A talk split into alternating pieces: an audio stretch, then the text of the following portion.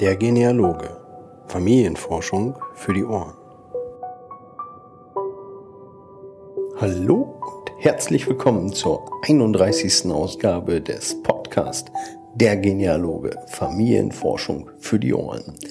Ihr hört wieder meine Stimme, Timo Kracke. Freut mich, dass ihr wieder dabei seid und ein bisschen was über das Thema Familienforschung mit allem drum und dran zu hören, was ich so zu berichten weiß an Neuigkeiten und spannenden Interviews. Interviews gibt's diesmal sogar gleich zwei.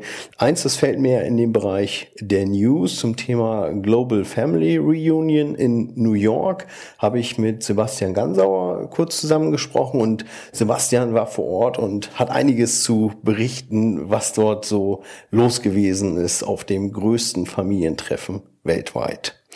Ja, danach geht's eigentlich dann direkt weiter mit einem Interview mit Thomas Eigner von Icarus. Icarus sagt vielleicht nicht direkt jedem was, aber wenn wir dann einen Schritt weitergehen und über die Portale von Icarus sprechen, was da zum Beispiel ist, Monasterium, Matricula, die Topothek und so weiter, das sind alles Portale, die vielleicht der eine oder andere Familienforscher schon mal selber benutzt hat. Und ja, ich habe mit dem Präsidenten, also dem Vorsitzenden des Vereins Icarus gesprochen und ja, sehr interessante Einblicke, Ideen und ja, die Philosophie hinter, hinter dem Tun von Icarus äh, konnten wir äh, da besprechen. Sehr spannende Geschichte. Ich will euch nicht lange aufhalten. Es geht direkt weiter mit den News, gefolgt von den Interviews. Viel Spaß dabei.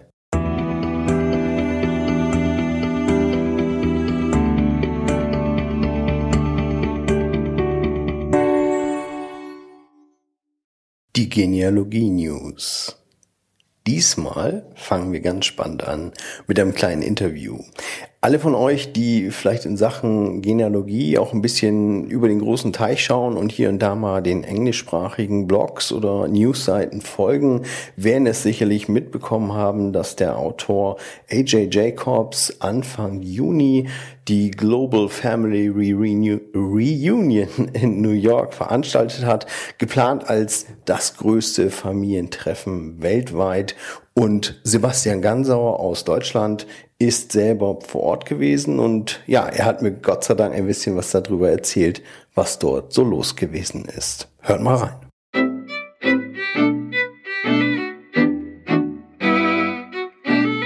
Am 6. Juni 2015 fand in New York City die Global Family Reunion statt und ja, Gott sei Dank nicht ganz ohne deutsche Beteiligung. Sebastian Gansau aus Deutschland war dabei und ganz spannend, Sebastian ist heute bei mir im kleinen Gespräch. Herzlich willkommen, Sebastian. Hallo Timo, guten Abend. Ja, es freut mich, dass du ein bisschen was berichten kannst. Erstmal hat es mich unheimlich gefreut, dass überhaupt zwei, drei Deutsche äh, vor Ort gewesen sind.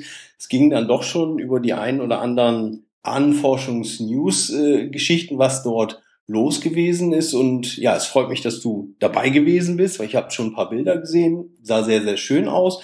Aber vielleicht kannst du mal grundsätzlich erzählen, was, was verbirgt sich dahinter oder was äh, hat diese Veranstaltung ausgemacht, äh, dass du dich sogar aufgemacht hast, äh, von Deutschland ganz rüber zu fliegen und da teilzunehmen? Also mich hat ähm, dieser Typ AJ Jacobs, der ja der Initiator des Ganzen ist, mhm. hat mich äh, fasziniert eigentlich, seit ich das erste Mal die Werbung dafür gesehen habe. Die haben ja, glaube ich, angefangen Ende letzten Jahres in den äh, sozialen Netzwerken und über die ganzen kommerziellen Anbieter dafür Werbung zu machen. Mhm. Ähm, bei ihm lief es dann, glaube ich, so ab, was man ja auch in den Interviews kurz vorher und nachher dann lesen konnte. Er wurde vor, ich glaube, zwei Jahren angeschrieben von jemand ihm völlig Unbekannten, der dann so sagte, hey, du kennst mich nicht, ich bin dein, ich glaube, Cousin zwölften Grades, wir haben gemeinsame Vorfahren, sollen wir uns mal austauschen. Mhm. Normalerweise wäre ich so derjenige, der andere Leute anschreibt mit mhm. eben diesem Satz und sagt, hey, äh, wir sind vielleicht miteinander verwandt. Hast du irgendwie Lust, dass wir Informationen austauschen? Normalerweise kommt nichts zurück, das kennst du vielleicht auch. Ja. Und ihn hat es jetzt dazu inspiriert, so was äh, Riesiges auf die Beine zu stellen und zu sagen, hey, wenn ich über 20 Ecken mit George Bush Senior und Daniel Radcliffe und vielen anderen verwandt bin, dann bestimmt auch mit allen anderen. Und warum dann nicht mal eine Family Reunion ins Leben rufen, wo eigentlich jeder kommen kann. Mhm. Und nebenbei noch alles das, was wir einnehmen, für die Heilung von Alzheimer zu spenden. Das mhm. fand ich eigentlich eine ziemlich gute Sache. Und äh, da mich das eh sehr interessiert, habe ich gedacht, fliegst du mal hin. Ja. Er wollte, er wollte Rekorde damit äh, brechen, das größte Familientreffen, das äh, größte Familienfoto. Ähm, und da habe ich dann gesagt, ja komm, du interessierst dich eigentlich mhm. so dafür, da muss er eigentlich dabei, dabei sein. sein. Vielleicht kannst du noch kurz erzählen, ich sag mal, Familientreffen, da gibt's immer, äh, ja, der eine oder andere wird jetzt sagen, ja, das ist vielleicht doch ein bisschen sehr weit her. Gab's da im Vorfeld irgendwas, wo man sagt, wir gucken mal, wie wir miteinander äh, verbunden sind? Oder war es einfach, es war ein großes Treffen, es sind alle hingefahren und äh, wir wissen alle, wir stammen von Adam und Eva ab, also sind wir auch verwandt? Oder äh, gibt es irgendwas, auf, auf das das basierte, dass man sagen kann, okay, ich äh, oder du an der Stelle bist genauso wie AJ dann mit, mit dem Bush verwandt oder ähnliches? Das gab es tatsächlich. Man konnte sich ähm, auf der Seite von dem Event konnte man sich im Vorfeld anmelden und ähm, seine, seine Daten, die man schon hatte, angeben. Da saß dann das Team, ich habe da mal gefragt, ich was war, glaube ich, das Team von Wikitree, was dahinter saß, ähm, und die dann versucht haben, anhand der Informationen, die man denen gegeben hat, die dann an diesen großen Weltstammbaum anzuschließen. Es mhm. ist natürlich so, das habe ich dann auch gemerkt, es ist sehr ähm, immer noch sehr Amerika-basiert. Mhm. Die haben dann so gesagt, gib uns die Informationen bis zu deinen Großeltern oder Urgroßeltern und wir sind uns ziemlich sicher, wir können dich dann da anschließen. Wenn jetzt jemand aus Lettland oder was weiß ich da ankommt und sagt, ja hier, das sind meine lettischen Vorfahren, was ist denn jetzt? Mhm. Bin ich mir ziemlich sicher, dass die da vielleicht ein bisschen ins Straucheln gekommen sind. mit den, mit den Census Records, die die in Amerika ja online einsehbar haben, könnte ich mir vorstellen, dass das für Amerikaner jetzt vielleicht einfacher war als mhm. für uns Deutsche oder Europäer oder Afrikaner oder Australier. Mhm. Man konnte das im Vorfeld auch selber machen, weil da ja Wikitree hintergesessen hat, konnte man sich selber einen Account bei Wikitree anlegen und soweit man selber seine Informationen komplett hatte, das dann da eingeben. Dann gab es da tatsächlich einen Button, wo man sagen konnte, zeig mir meine Verbindung mit AJ Jacobs an, so es einen gibt. Ja. Oh ja. Ja. Und ja gut, so, so kommt man dazu. Und äh, wenn wir uns jetzt vorstellen, sag mal, Familientreffen ist natürlich eine tolle Sache. Viele, die Familienforschung machen, waren vielleicht schon mal auf einem oder äh, sagen, Mensch, ich würde das gerne äh, mal planen.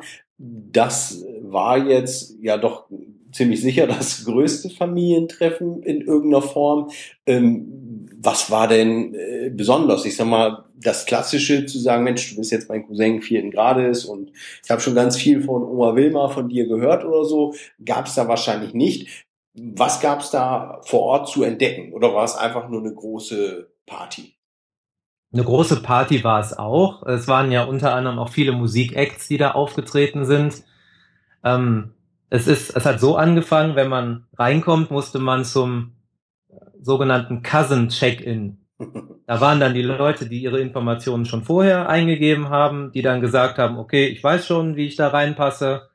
Die haben dann auch einen Zettel bekommen, wo man dann dieses Motto I'm a Cousin hatte man dann da drauf und darunter konnte man dann seinen Namen, wo man herkommt, aus welchen Ländern die Vorfahren noch kommen und welche berühmten Vorfahren man vielleicht auch noch hatte. So hatte man quasi immer ein großes Schild umhängen, mhm. was dann andere Leute auch sehen konnten. Die konnten dann sagen, hey, hier, deine Vorfahren kommen auch aus Deutschland oder England oder Frankreich.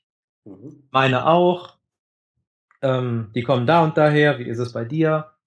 Und die andere Hälfte von den Leuten, die noch nichts eingegeben haben, konnten eben genau das, was man online vorher hätte machen sollen, konnten man da auch vor Ort machen. Ah, ja. Da saßen dann auch im Hintergrund so mehrere Leute auch an Computern, die dann wahrscheinlich das gleiche vor Ort gemacht haben, was sie sonst äh, online gemacht hätten. Mhm, okay.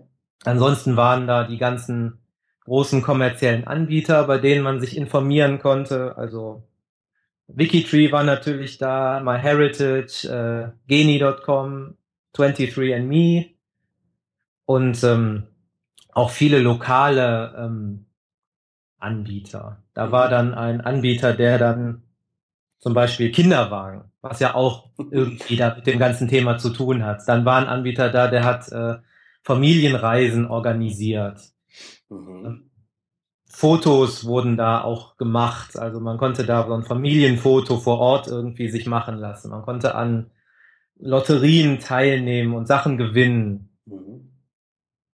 Und äh, auch ähm, Fressbuden waren auch da, einige. Das heißt, man konnte sich da auch zusammensetzen mit den Leuten und äh, was zusammen essen und dann miteinander quatschen. Mhm.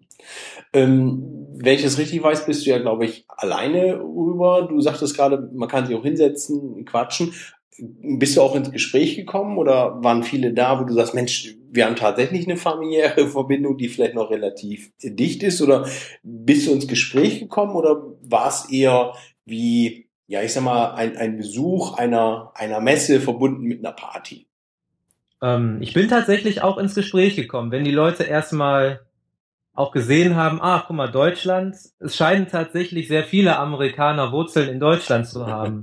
ja. Da waren einige, die dann mit so ein paar Brocken, die sie vielleicht kennen, noch aus der Schule vielleicht noch, äh, die dann versucht haben, Deutsch mit mir zu reden, wo ich dann gesagt habe, nee, du, ähm, wir können gerne auch Englisch, das äh, ist schon kein Problem. Genauso, ja. Ähm, einer, das fand ich faszinierend, der war von äh, Family Search. Mhm auch ein älterer Mann, der damals sogar noch in Deutschland stationiert war. Der war tatsächlich schon ein bisschen älter. Ja. Hat mir dann auch erzählt, er hätte in Heidelberg gewohnt für einige Jahre, weil da seine, seine Einheit stationiert war und er konnte tatsächlich richtig gut Deutsch sprechen. Mhm. Was ich komisch finde, wenn ich in Amerika bin und mich auf Englisch quasi eingeschossen habe, dann mit jemandem Deutsch zu reden, der das nicht als Muttersprache hat, fand ich tatsächlich ein bisschen komisch. Ja. Aber es hat sehr gut geklappt. Mhm. Man ist da ins Gespräch gekommen. Ich habe jetzt keinen näheren Cousin gefunden. Ich habe den AJ Jacobs getroffen, mit dem ich über, ich glaube, es waren 65 Ecken irgendwie verbannt bin. Also die Schwester seiner Mutter, von der der Mann, von dem die Cousine zehnten Grades und das ist dann auch meine Cousine elften Grades, irgendwie sowas in der Art. Ah ja, okay. Ja gut, aber immerhin seid ihr irgendwie zusammengekommen. Ähm, hast du ungefähr eine Vorstellung, also gut, wie lange ging es zum einen und wie viele Leute waren tatsächlich vor Ort? Also es ging von 11 Uhr morgens, war es angesetzt, wo dann auch die Eröffnungsrede von dem AJ Jacobs gehalten wurde. Es war, glaube ich, mit ein kleines bisschen Verspätung, was jetzt äh, anhand dessen, dass das ja die erste Veranstaltung dieser Art war, fand ich es verständlich. Mhm. Es ging also von 11 bis, glaube ich, abends um halb neun. Da mhm. war dann nochmal die Schlussveranstaltung, da hat Sister Sledge nochmal We Are Family gesungen. Mhm. Und danach wurde man dann quasi von AJ Jacobs verabschiedet bis zum nächsten Jahr. Mhm. Zum Beispiel. Ich ja. bin gespannt. Ja gut, also bis zum nächsten Jahr heißt, äh, dass er das wirklich als ja, regel, regelmäßige Veranstaltung weitermachen möchte. Das habe ich jetzt so gehört. Natürlich kann das auch aus der Euphorie des Augenblicks, weil das so eine riesige Veranstaltung war, einfach gesagt worden sein. Er ja. hat schon immer zwischendurch in den diversen Interviews gesagt, boah, ich bin so froh, dass das jetzt, dass er jetzt, dass jetzt, dass jetzt der Tag da ist, wo dieses Event stattfindet. Die letzten sechs Monate waren der Horror. Ähm, ich hätte nicht gedacht, dass das so viel Zeit in Anspruch nimmt, so ein Event zu organisieren, auch wenn man so viel Hilfe hat. Mhm. Also bin ich mir tatsächlich nicht sicher, ob das jetzt ein jährliches Ding wird oder mhm. vielleicht alle zwei oder alle fünf Jahre. Ja. Es, es ist vielleicht auch die Frage, wie viele Leute es dann wirklich anzieht, wenn es dann vielleicht zu regelmäßig äh, wird. Und ich sag mal, für viele ist es wahrscheinlich auch mit einem gewissen Kostenanteil verbunden, da dann immer hinzureisen oder in irgendeiner anderen Form teilnehmen zu können. Ne? Das denke ich auch, ja. Ähm, es waren jetzt, glaube ich, das, was ich gelesen habe, waren über insgesamt über den ganzen Tag verteilt über ich glaube, über 5000 Leute da. Mhm. Jetzt nicht wahrscheinlich an dem Punkt, wo das Familienfoto gemacht wurde, waren wahrscheinlich genau nicht so viele da. Ja. Ich meine aber, er hat den Rekord für das Foto, der wurde gebrochen. Mhm. Für, die, für die Familienfeier weiß ich nicht. Das glaube ich nämlich nicht. Den hält, glaube ich, nach wie vor eine Familie aus Frankreich. Ah ja, okay. Ja gut. Hätten sie alle zusammen hinkommen können und dann hätte es auf jeden Fall geklappt. Auf jeden Fall. Ich weiß jetzt nicht, ob das mit diesen, es gab ja auch diese ähm, Partys rund um den Globus, die zur gleichen Zeit stattgefunden haben wie die Family Reunion in New York. Mhm. Halt für die Leute, die nicht anreisen konnten, die haben dann ihre eigenen, ich glaube, das nennt sich Satellite Partys, ja, okay. die dann drumrum stattfanden. Die meisten mhm. davon natürlich irgendwo in Amerika, aber ich glaube auch in Neuseeland war zum Beispiel eine. Mhm. Ich weiß jetzt nicht, wenn man das alles zusammenrechnet. Ja gut, dann, das dann, dann kommt da vielleicht noch dazu, mit ja. da reinkommt. Ja. Ja gut, auf, auf jeden Fall klingt es nach einer spannenden Geschichte und wenn man mal in der Nähe sein sollte und sowas wieder ist, äh, hätte es mich auf jeden Fall selber auch gereizt, äh, dabei zu sein und, und zu erleben, was da so los ist. Gerade, äh, das ist vorhin gesagt, die Amis gehen mit dem Thema noch ein bisschen anders um, sehen es vielleicht nicht so äh, verbissen, wie es vielleicht hier in Deutschland eher so ist, sondern sehen es dann halt eben offener und sagen, gut, wir sind halt nur Cousins 20. Grades und dann macht es trotzdem Spaß, mit dir ein Bier trinken zu gehen. Ne? Das stimmt, das stimmt. Ich ja. denke auch, dass einige von den Verbindungen, die sich da knüpfen ließen, jetzt vielleicht einer hundertprozentig genauen Prüfung vielleicht jetzt nicht standhalten, gerade wenn die Verbindung irgendwie tausend Jahre zurückreichen sollte. Da ja. sind ja die Dokumentationen dann doch ein bisschen dürftig. Ja, richtig, richtig. Ja gut, super. Hat mich auf jeden Fall gefreut, dass du die Zeit genommen hast, ein bisschen zu berichten und dass die anderen Podcast-Hörer auch mal äh, wissen, was so über den großen Teich so passiert ist. Und ja, wir bleiben gespannt, ob es nächstes Jahr wieder stattfindet und vielleicht äh, sind wir dann ja zusammen drüben. Ja, das würde mich freuen.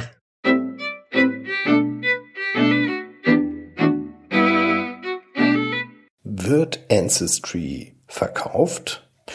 So hörte man es eigentlich ja vor gut zwei, drei Wochen schon in diversen Blogs und Online-Medien. Ähm, diejenigen unter euch, die vielleicht ihren eigenen Stammbaum bei Ancestry hochgeladen haben, werden da vielleicht in dem Moment nervös wenn man sowas hört. Ähm, ich persönlich denke, dass es nicht unbedingt eine große Sache für die Nutzer oder für die Präsenz der Internetseite selbst werden wird.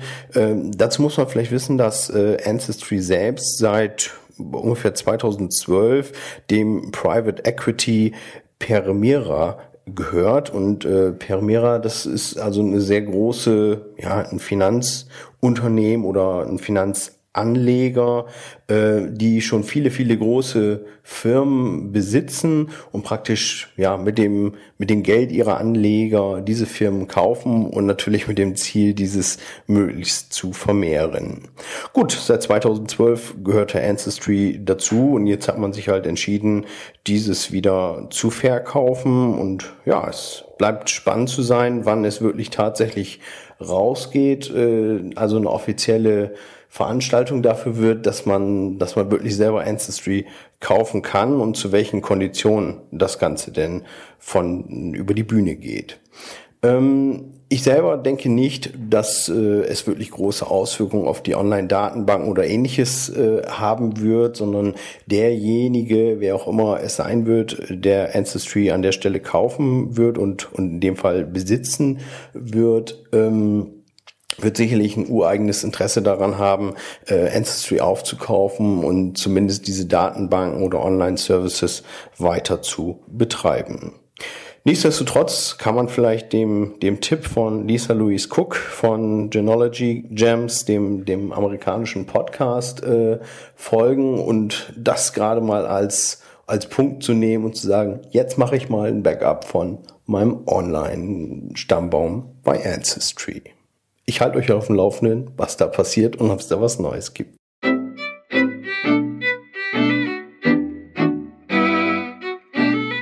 Deutsch-amerikanische Partnerschaft genealogischer Vereine.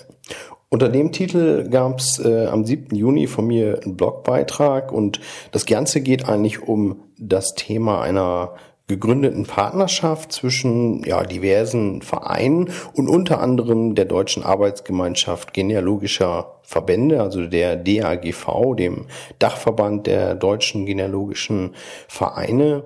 Ähm, die DAGV hat zusammen mit der Germanic Genealogy Society, dem Pommern Regional Group of Minnesota und einigen anderen äh, ja, Vereinen aus den äh, Vereinigten Staaten und auch aus Deutschland äh, eine Partnerschaft gegründet oder den Grundstein dazu gelegt. Und ja, die Partnerschaft an sich ist eigentlich mit dem erklärten Ziel gegründet worden, sich einfach besser auszutauschen, von den, voneinander zu lernen und ja, sich selber gegenseitig zu unterstützen bei den Themen, die wir machen. Und da gibt es zum Beispiel erklärte, wie, erklärte Ziele wie Suchstrategien untereinander zu teilen, Kontakte zwischen den Organisationen und Einzelpersonen weiterzuentwickeln oder eine Übersicht von wertvollen Quellen zu erstellen und, und noch einige weitere Punkte. Also es ist, denke ich, eine sehr sinnvolle Sache, die da ins Leben gerufen wurde.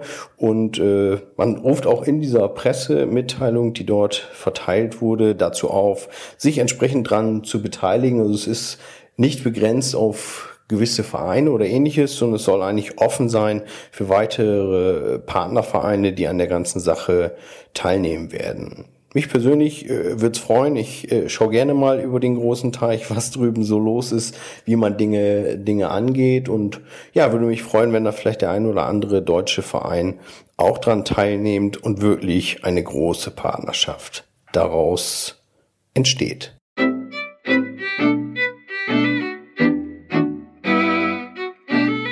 Unter dem Titel Wurzel und Flügel gab es vor kurzem einen ja, Blogbeitrag, auf den ich euch unbedingt hinweisen möchte. Ganz klar, weil es auch äh, unter anderem auf ein spannendes Projekt von mir selber geht, und zwar über das Projekt Die Familienforscher. Äh, die aufmerksamen Podcast-Hörer kennen das natürlich schon, dass ich mich sehr gerne mit dem Thema Genealogie und Kinder und Jugendliche dafür zu begeistern beschäftige. Und ja, es gab da einen sehr spannenden Hinweis äh, auf das Projekt und was es dort zu entdecken gibt, mit einem sehr schönen Text, wie ich finde. Und ja, es gibt auch auf der Seite selbst gibt es noch viel, viel mehr zu entdecken. Und äh, da solltet ihr auf jeden Fall mal vorbeischauen, wenn euch das Thema interessiert. Äh, gerade wenn es euch interessiert in die Richtung äh, eine eigene Bibliografie zu schreiben, solltet ihr da vorbeischauen. Da gibt es die ein oder anderen Tipps für euch, die ihr euch nicht entgehen lassen solltet. Und in dem Zusammenhang kann ich euch vielleicht schon einen kleinen äh, Hinweis geben. Ähm, Im Moment äh, wurde ich, oder ich wurde zumindest angefragt von MyHeritage, ob ich nicht vielleicht das, äh, den Vortrag über Kids-Genealogie, ob ich den nicht in Form eines äh, Webinars mal halten könnte. Und ja, da sprechen wir gerade drüber und ich würde mich sehr freuen, wenn das zustande kommt und werde euch natürlich alle frühzeitig informieren, dass ihr da auch mit reinschauen könnt.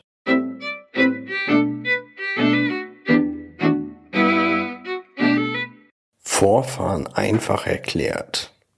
Doris Reuter von genealogieforum.de und die gute Fee der Redaktion von der Computergenealogie und Familienforschung äh, hat ein sehr schönes Video gemacht, das ihr euch auf jeden Fall mal anschauen sollte. Das Ganze ist sehr, sehr kurzweilig unter dem Titel Ururgroßeltern und andere Vorfahren einfach erklärt. Also kann ich euch nur empfehlen, ist sehr kurzweilig und zeigt euch einfach mal auf, äh, wie sich unsere Vorfahren zusammensetzen, wie diese benannt werden und ist, denke ich, für fortgeschrittene Familienforscher als auch für Einsteiger oder vielleicht für die Familienforschung mit euren Kindern sehr geeignet und mein Tipp ganz klar, unbedingt anschauen.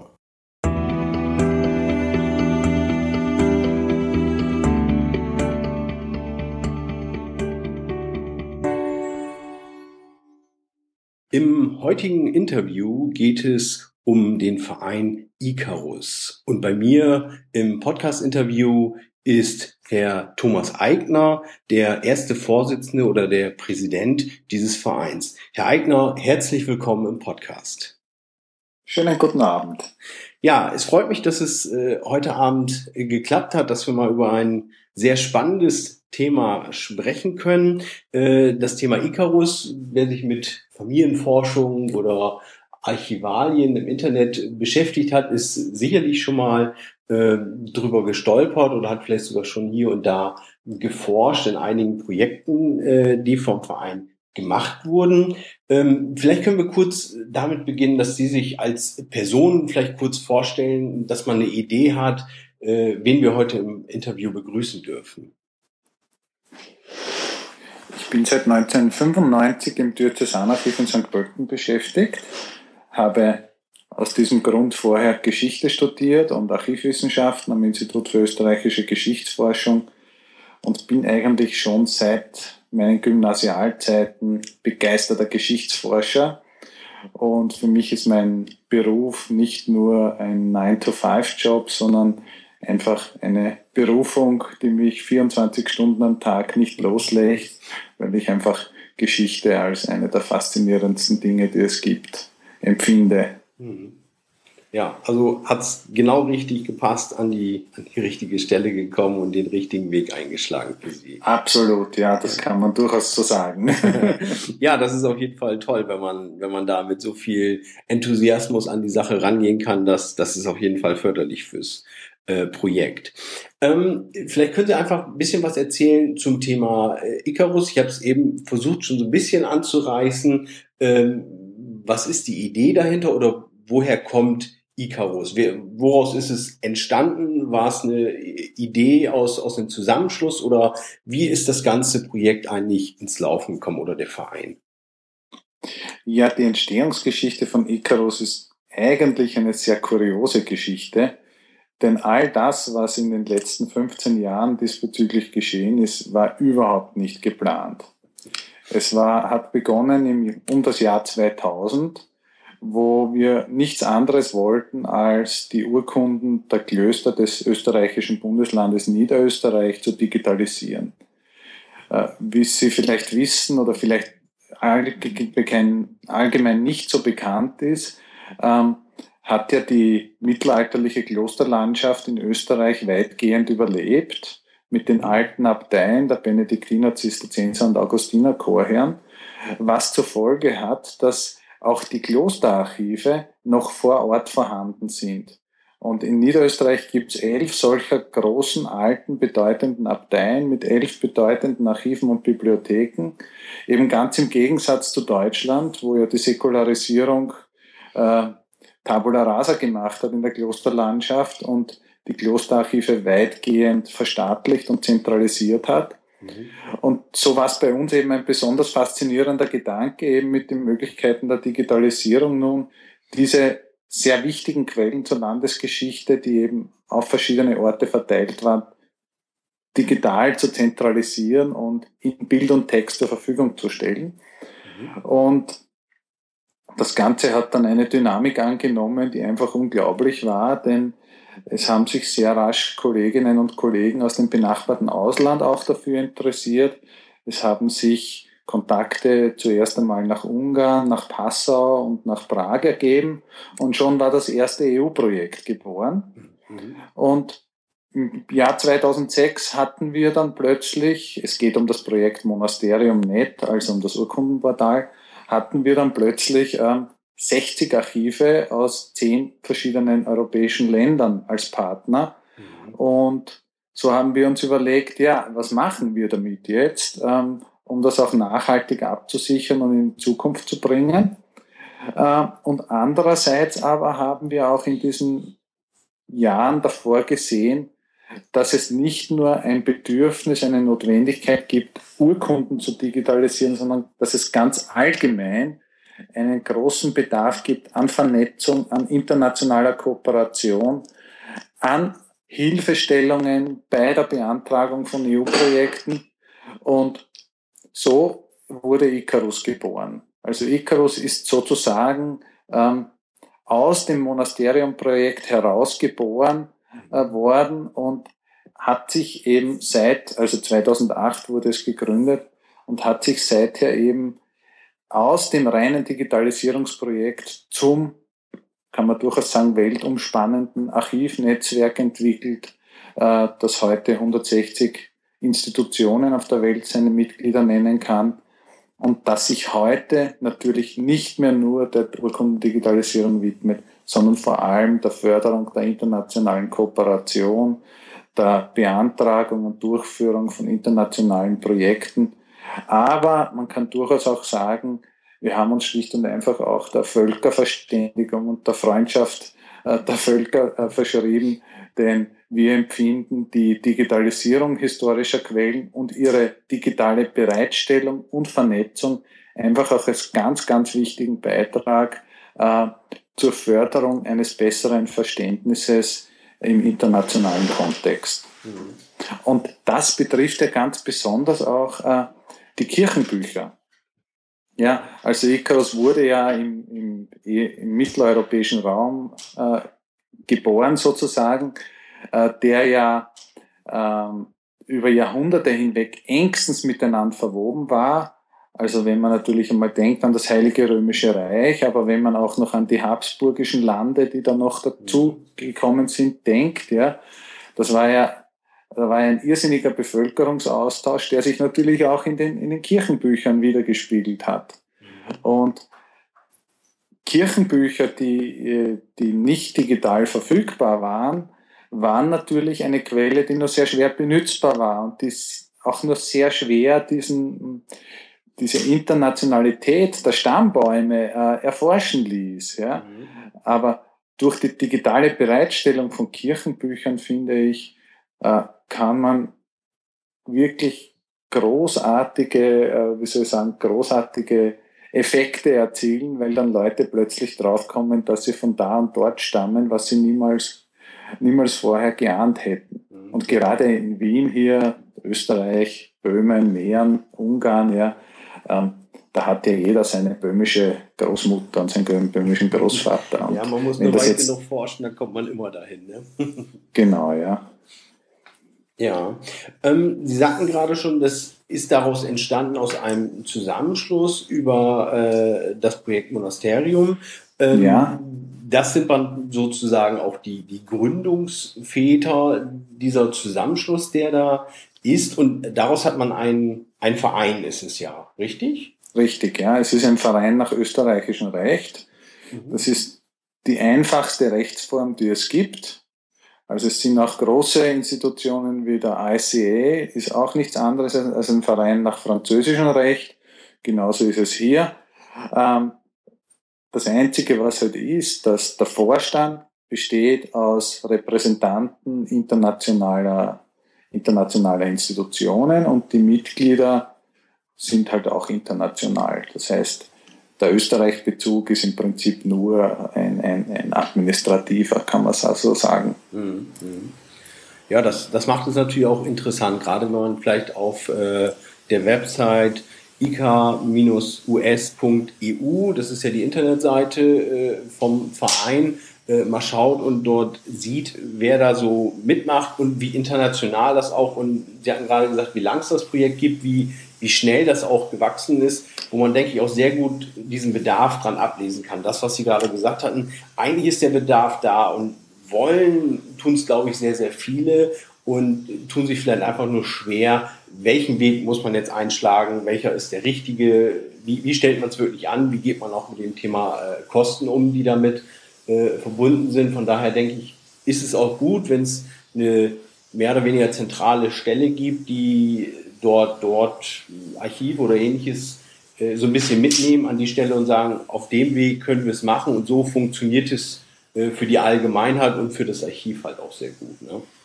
Ja, genau, so ist es. Ja.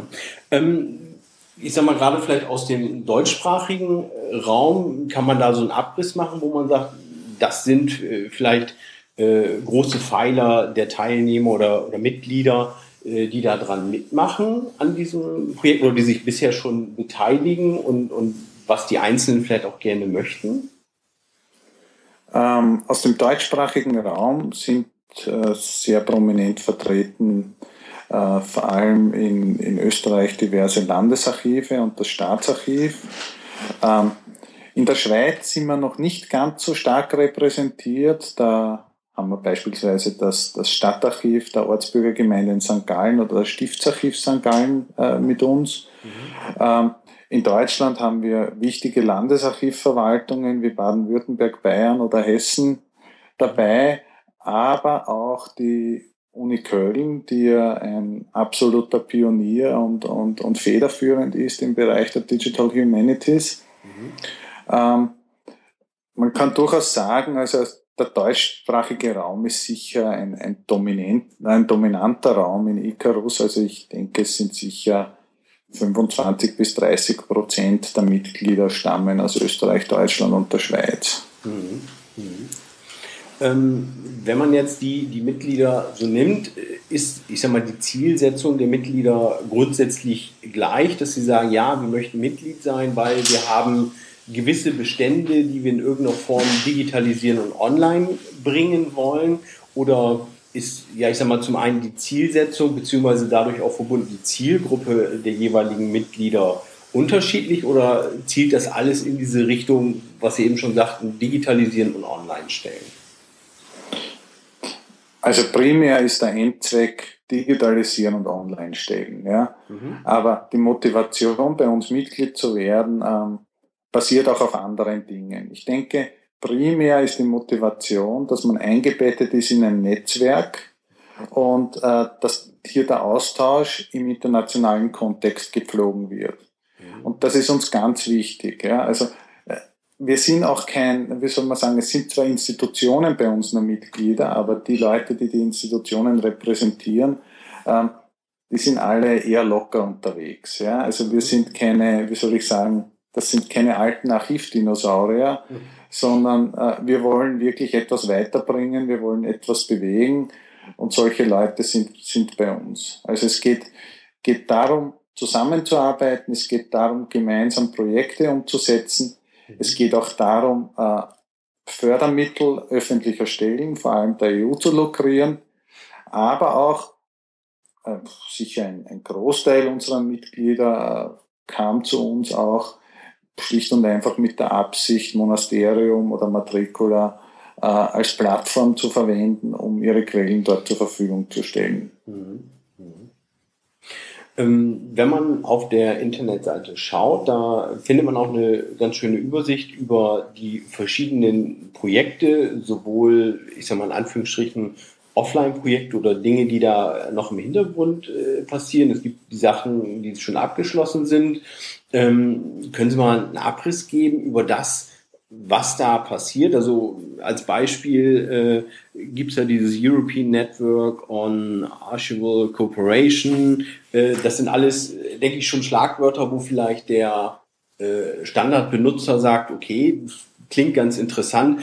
Was steckt dahinter? Was, was sind das für Projekte, die da ja. aktuell laufen? Also es, es geht bei uns im Prinzip immer um das Gleiche. Ja? Mhm. Es geht um internationale grenzüberschreitende Kooperation. Es geht um die, um die Anbietung einer Plattform dafür. Es geht um Digitalisierung und Erschließung und es geht um Online-Stellung. Mhm. Und um diese Dinge drehen sich im Prinzip all diese Projekte. Also das ENARC-Projekt European Network on Archival Cooperation vereint all diese Elemente in sich. Mhm. Wir sind aber zum Beispiel auch Partner beim Archives Portal Europe Network of Excellence, wo es primär darum geht, ein europäisches Archivportal zu entwickeln. Also das ist eher ein technologisches Projekt. Ähm, wir haben auch, sind auch dabei bei, bei reinen Erschließungsprojekten wie das St. Stephan Projekt für Wien, wo die Quellen des Wiener Stephansdoms neu aufgenommen werden und neu erfasst werden, um die Baugeschichte neu zu schreiben. Oder wir haben auch äh, ein anderes Projekt wie das Man and Books durchgeführt, Man and Books Projekt, wo es auch darum ging, äh, neue Methoden in der Restaurierung von, von Archivquellen äh, zu entwickeln. Mhm. Also die Palette ist relativ weit, aber grundsätzlich geht es immer nur um das eine, digitalisieren und online stellen. Mhm. Und die Projekte bilden dann praktisch die verschiedenen Aspekte ab. Heißt, was hat man für Quellen? Wie geht man damit um? Wie strukturisiert man, dass es online gescheit auffindbar ist oder ähnliche genau. Dinge? Ne? Aber im Prinzip werden diese Quellen nicht geplant, äh, werden diese Projekte, es, es gibt keine, keine zentrale Planung dieser Projekte, sondern die Projekte entstehen dort, wo sie notwendig sind. Ja? Mhm. Das heißt, das funktioniert so. Ähm, primär vernetzen wir ja unsere Mitglieder und fragen sie auch, hey, was habt ihr für Bedürfnisse? Was habt ihr für Projektideen? Und dann bringen wir Partner, die mit ihren Ideen zusammenpassen, bringen wir zusammen. Wir suchen für sie das passende Förder Förderprogramm und entwickeln dann gemeinsam mit ihnen das Projekt und setzen es dann auch gemeinsam mit ihnen um. Mhm. Das heißt, wir sind so, man kann durchaus sagen, es ist auch eine, eine Art, wie soll man sagen, Partnerbörse, ja, mhm. wo einfach wir das, das Partnervermittlungsinstitut auch sind. ja, gut, muss es ja auch geben in der Form. Und ich sag mal, man, man sieht ja, dass es sehr, sehr fruchtbar ist und äh, manchmal fehlt es wirklich ja nur an diesem, an genau diesem Partner, wie Sie schon sagen, der da äh, einen an die Hand nimmt und in die richtige Richtung führt. Genau, ja, ja. Das ist so. Äh, ich denke, sehr erfolgreich, äh, gerade wenn man vielleicht in den Bereichen forscht oder diejenigen, die es äh, nutzen konnten bisher in ihrer eigenen, ja, ich sag mal aus meiner Warte jetzt aus dem Bereich Familienforschung ganz speziell, sind natürlich die, die Online-Portale wie Monasterium oder Matricula, sind natürlich sehr, sehr beliebt und egal mit wem man sich eigentlich unterhält, es sind sehr, sehr zufrieden damit, wie es funktioniert. Natürlich, dass es äh, die kostenlose äh, zur Verfügungstellung der Daten online ist. Ich sag mal, Ihnen wird es auch nicht entgangen sein, dass es ja das Kirchenbuchportal zum Beispiel als Gegenzug in, in Deutschland äh, da gibt. Da gibt es natürlich immer wieder Diskussionen. Äh, diese Projekte, die sind aber auch für die Zukunft äh, für immer kostenlos online ausgelegt an der Stelle. Ist das richtig?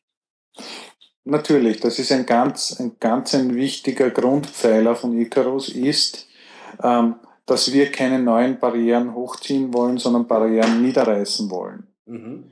Und wir sind auch der tiefen Überzeugung, dass die Digitalisierung äh, nur im Kontext offener Daten wirklich diesen Mehrwert bietet, den sie bieten kann im Vergleich zu analogen Archiven. Mhm. Abgesehen davon, ähm, denke ich, ist, ist bezüglich der freien oder kostenpflichtigen Bereitstellung von Archivcode im Internet, ähm, gibt es einfach auch verschiedene Selbstverständnisse der Archive. Mhm. Ähm, wie empfinde ich meine Aufgabe als öffentliche Institution? Wie empfinde ich aber auch das Verhältnis von mir als Archiv, als Dienstleister, als Behörde äh, zu, zu meinen Nutzern? Mhm. Ja, ähm, dieses Verhältnis ist, sehen wir es einmal, äh, ist tradi aus traditioneller Sicht etwas, äh, das etwas wie eine Einbahnstraße ist. Ja, also mhm. es kommt ein Nutzer, eine Nutzerin in ein Archiv und ist dort gewissermaßen ein Antragsteller, ein Bittsteller, dem dann etwas gewährt wird. Mhm. Ja, ähm, und genauso kann man es natürlich auch im Internet umsetzen, indem man Portale entsprechend baut, indem man Barrieren mit Kostenpflicht einführt. Äh, das ist dann im Prinzip nichts anderes als die Übersetzung des Archivs des 19. Jahrhunderts in die digitale Welt. Mhm. Ähm, die digitale Welt ist aber viel, viel, viel mehr. Ja, die digitale Welt äh, bietet viel mehr Möglichkeiten als die bloße Übersetzung von Strukturen des 19. Jahrhunderts ins, ins Jahr 2015. Ja. Mhm. Und aus diesem Grund ähm, finde ich, äh, dass auch die digitale Welt massiv äh, das Selbstverständnis der Archive ändert bzw. ändern wird. Nämlich auch in dem Sinn, vor allem wenn man denkt in, in, in Beziehung auf, auf Crowdsourcing, auf, auf die Einbeziehung der, der, der Nutzerinnen und Nutzer in Erschließungsarbeiten, dass diese Einbahnstraße, die es im Frühjahr gegeben hat, dass die in eine Straße sich umwandelt mit heftigem Gegenverkehr und dass in Zukunft das Selbstverständnis des Archivs nicht mehr das ist, ich bin oben und ich bediene dich und ich gewähre dir etwas als Nutzer, als Nutzerin, mhm. sondern dass beide partnerschaftlich zusammenarbeiten und jeder das einbringt, was er eben hat und was er bringen kann zum gegenseitigen Nutzen. Mhm. Ja, weil ähm, in der analogen Welt kommt der Nutzer ins Archiv und macht seine Forschungen und trägt das Wissen aus dem Archiv weg. Ja, es mhm. fließt nicht mehr zurück, es wird dann irgendwo gedruckt und äh, ist nur für wenige zugänglich. Ja. In der digitalen Welt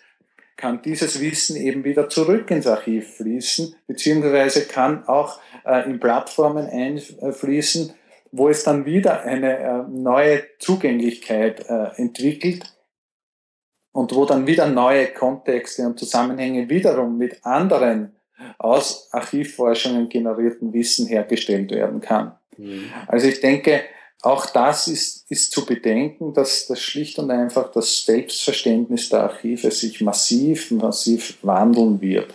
Mhm.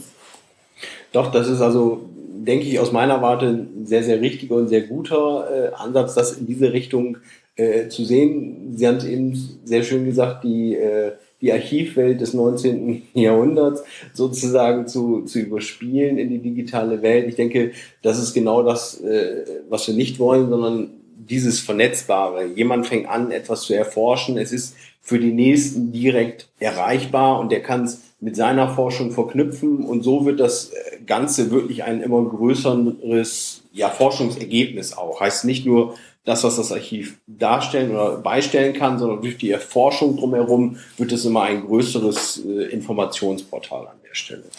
Und ich denke, dass das Faszinierende an dem, was hier jetzt vor sich geht, und ist schlicht und einfach, ein, ein Amerikaner Wissenschaftler hat das bezeichnet als Reinventing the Archives. Mhm. Ja, das, was hier jetzt passiert, ist, ist schlicht und einfach eine Neuerfindung der Archive.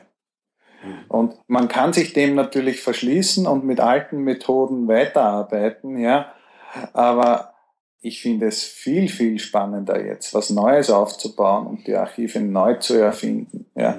Und ich finde auch unsere Generation von Archivarinnen und Archivaren ist eine wirklich höchst privilegierte. Denn wir sind die, die an der Brücke vom analogen ins digitale Zeitalter stehen. Und ja. wir sind die, die nun die Grundlagen für die zukünftigen Generationen schaffen.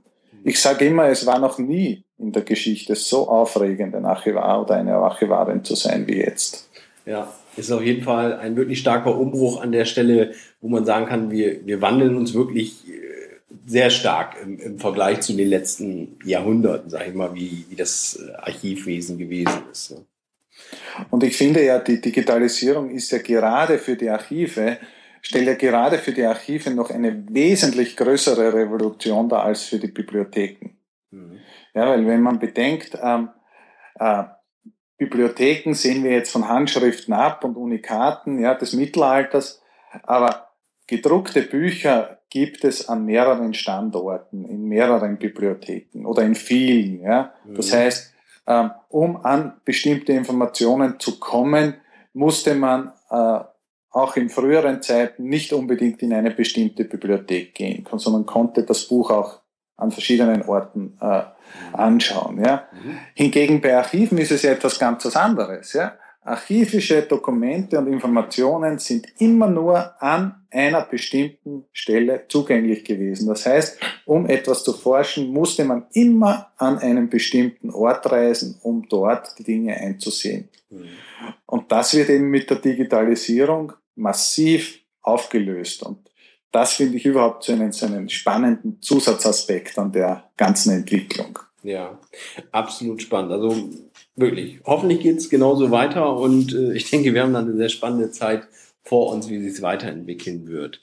Es ähm, wird noch viel, Entschuldigung, es wird noch, es wird sich noch, noch viel verrückter entwickeln, die ganze Geschichte, und es wird sich wahrscheinlich so entwickeln, wie wir es jetzt niemals absehen können. Also ich, ich möchte nicht voraussagen, wie die Archivwelt in 20 Jahren ausschauen wird.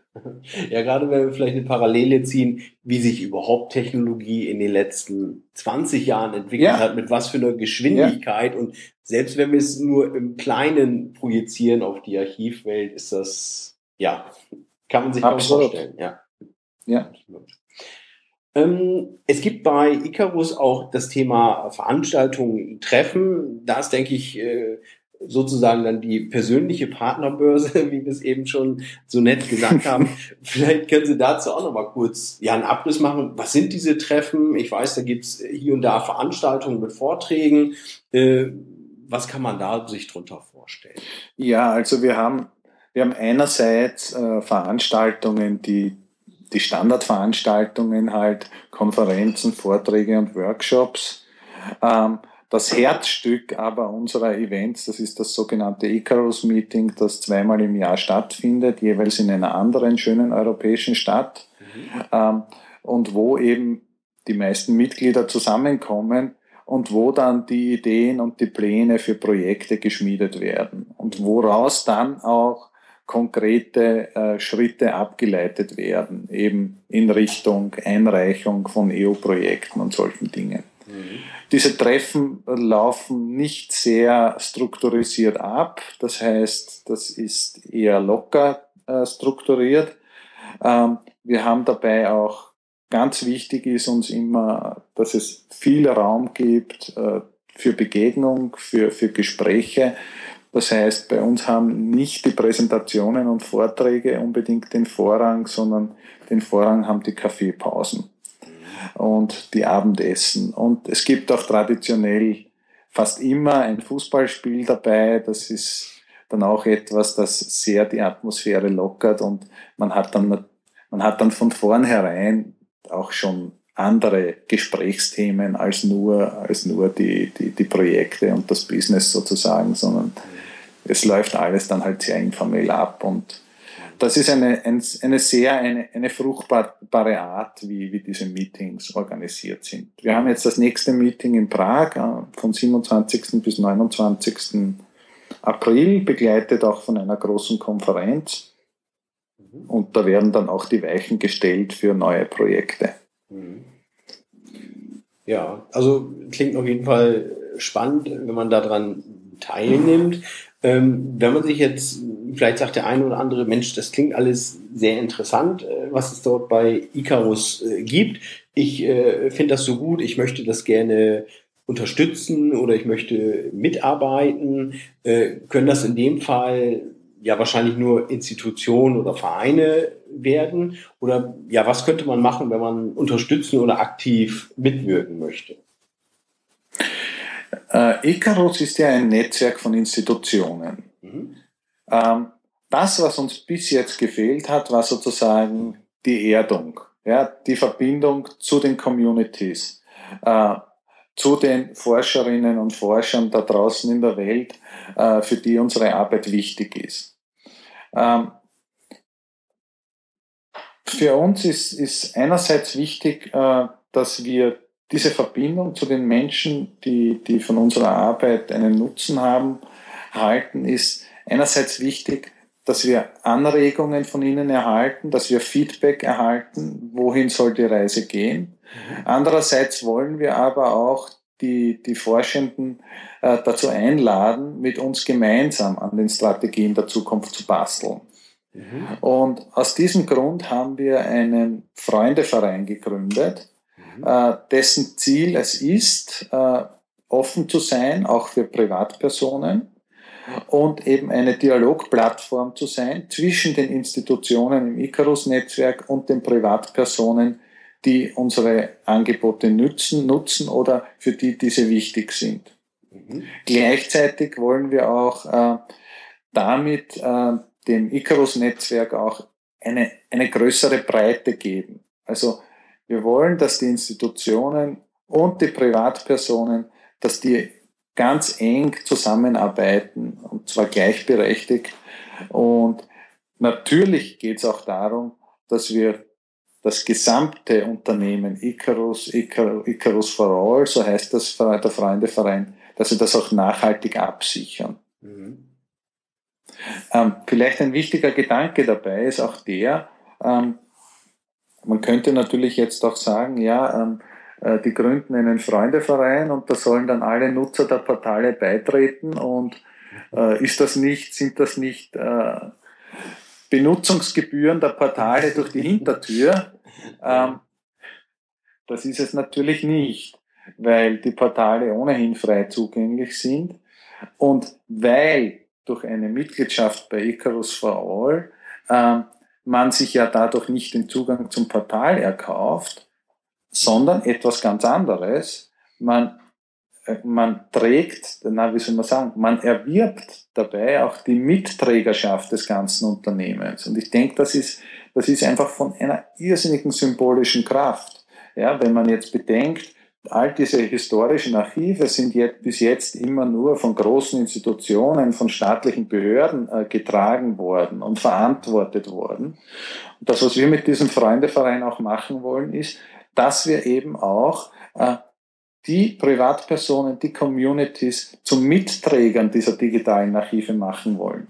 Dass wir sie auch äh, einladen wollen, zumindest symbolisch Verantwortung dafür zu unternehmen um hier auch zu demonstrieren, hey Leute, schaut mal, diese digitalen Archive sind nicht etwas Herrschaftliches von oben vorgegebenes, sondern das ist unser gemeinsames kulturelles Erbe, auf das das natürlich uns gemeinsam frei zugänglich sein soll, für das wir aber auch gemeinsam verantwortlich sind und Verantwortung übernehmen wollen.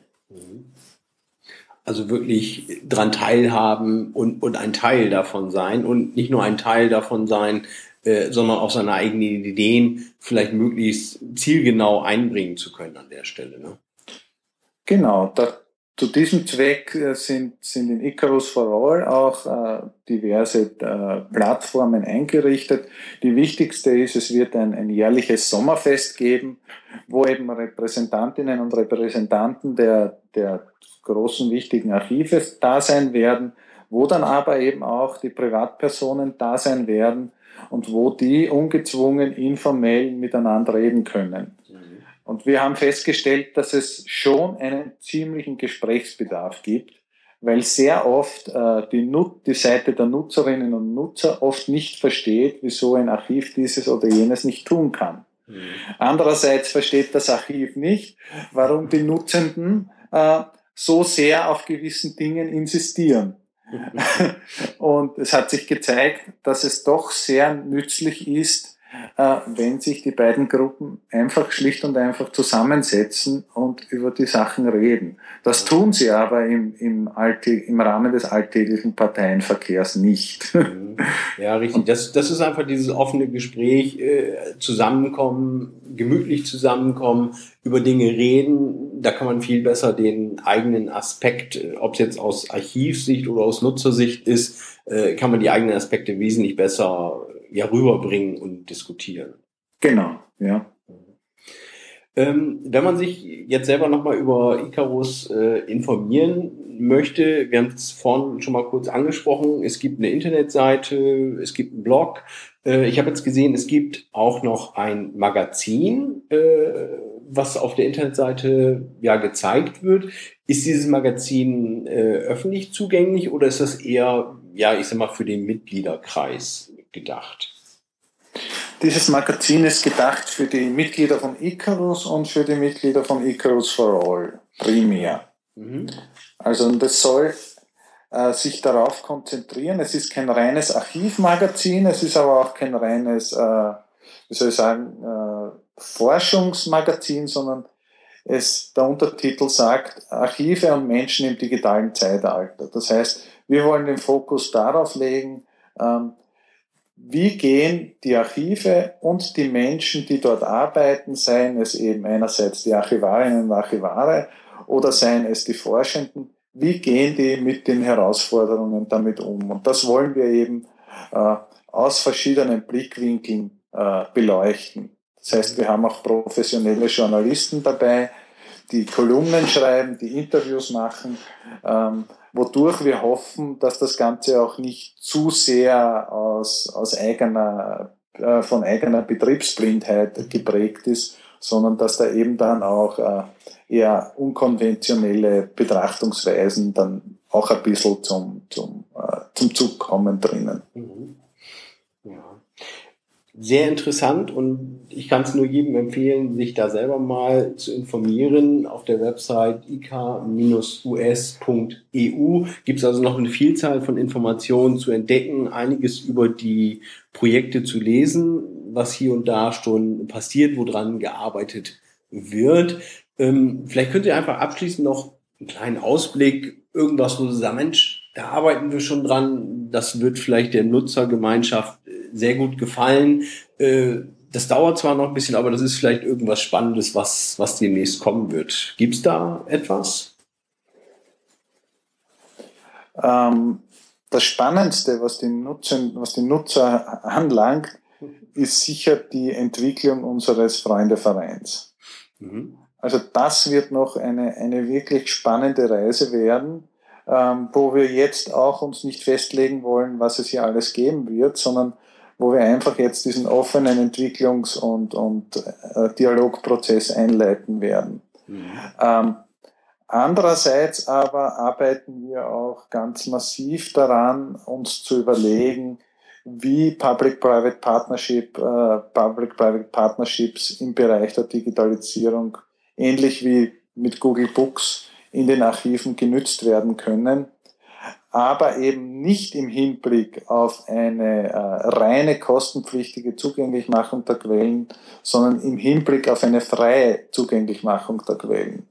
Mhm. Da gibt es ganz spannende Modelle, äh, die, so glauben wir, durchaus die Gratwanderung zwischen Kommerzialisierung und freien Zugang äh, schaffen können und die wirklich das, die Digitalisierung des archivischen Erbes massiv, massiv äh, boosten können. Mhm.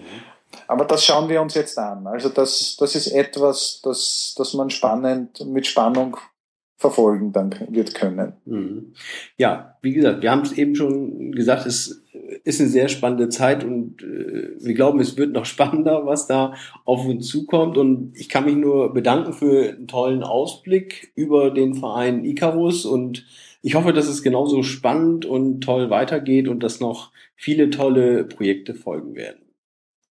Ja, und vielen Dank für die Gelegenheit, heute hier bei Ihnen sprechen zu dürfen. Ja, sehr gerne.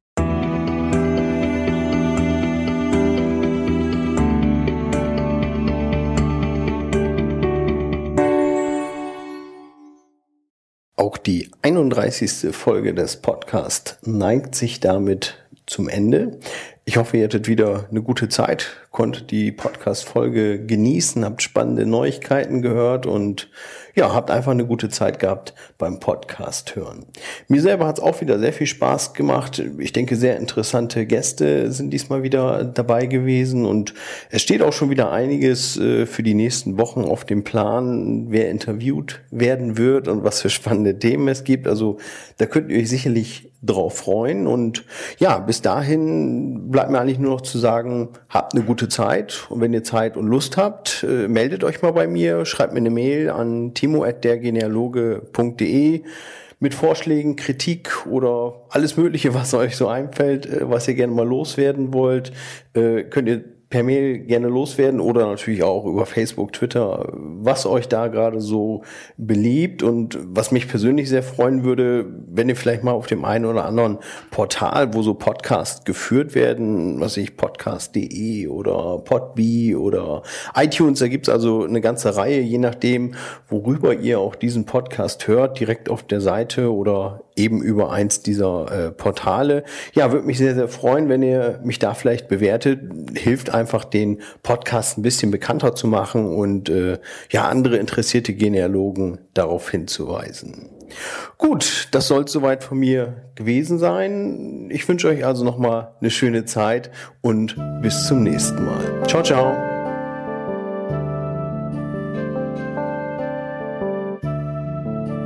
Was verrauscht im Strom der Zeiten, mahnend stets die Zukunft grüßt, was von Alten klug geschaffen, sei von Jungen treu geküsst. Unbekannt.